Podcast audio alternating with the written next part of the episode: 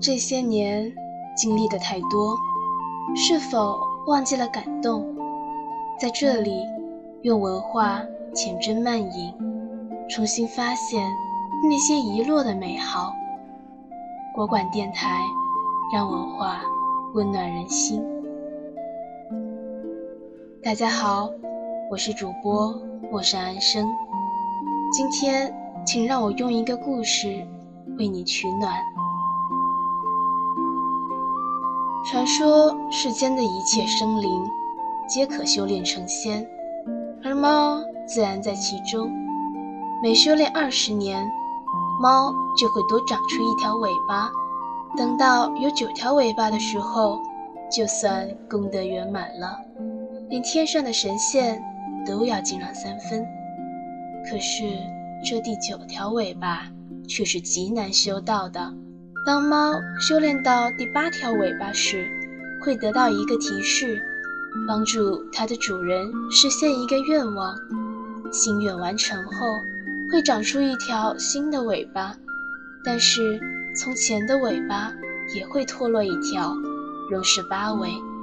这看起来是个奇怪的死循环，无论怎样都不可能修炼到九条尾巴。有一只很虔诚的猫，已经修炼了不知道几百年，也不知道帮多少人实现了愿望，但仍然是八条尾巴。它向佛祖抱怨：这样下去，如何才能修炼得道？佛祖只是笑而不答，他只得继续修炼。有一天，当他在暴风雨中回到他藏身的村庄，遇到一个少年被狼群围攻，以他的造化，当然不费吹灰之力的赶走了狼群，救下了这个少年。之后发现，这个少年是他第一位主人的后代，按照规矩。他需要帮少年实现一个愿望，然后脱落一条尾巴，再长出一条新的尾巴，继续他的死循环。少年当然是欣喜若狂。九尾猫的传说在当地不知流传了多少年，而自己何其有幸，竟然成为了八尾猫的主人。还有一个，无论多奢侈。都能够实现的愿望。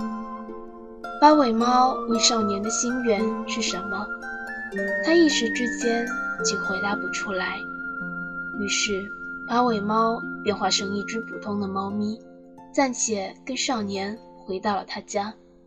在之后的几天里，少年小心翼翼地与八尾相处，发现他的眼神里，除了看透世事的淡然以外，竟然。还有些许悲哀。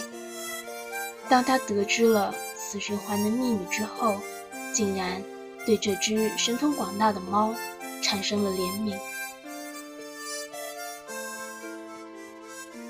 终于有一天，八尾猫呆得不耐烦了，便问少年到底有什么愿望。少年想了想，问：“什么愿望都可以实现吗？”八尾不屑地瞥了他一眼，少年接着一字一顿地说：“那么，我的愿望就是你能有九条尾巴。”八尾猫愣住了，眼神里充满了疑惑，随后是一种难以言表的感恩眼神。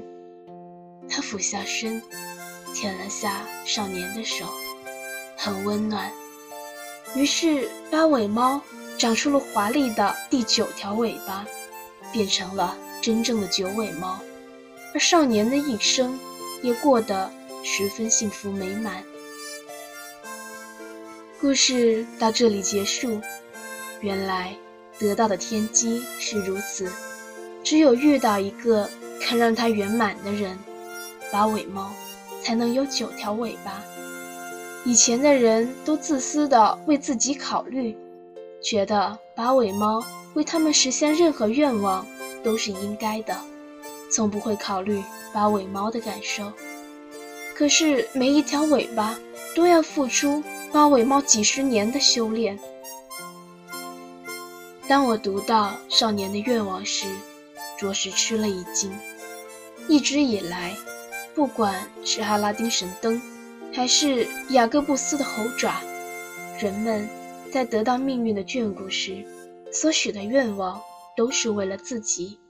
对于天上掉下来的馅饼，人们总是享用的如此理所当然，而耗费自己难得的运气去成全别人的圆满，这或许是世间最大的慷慨，最真心的回馈了吧。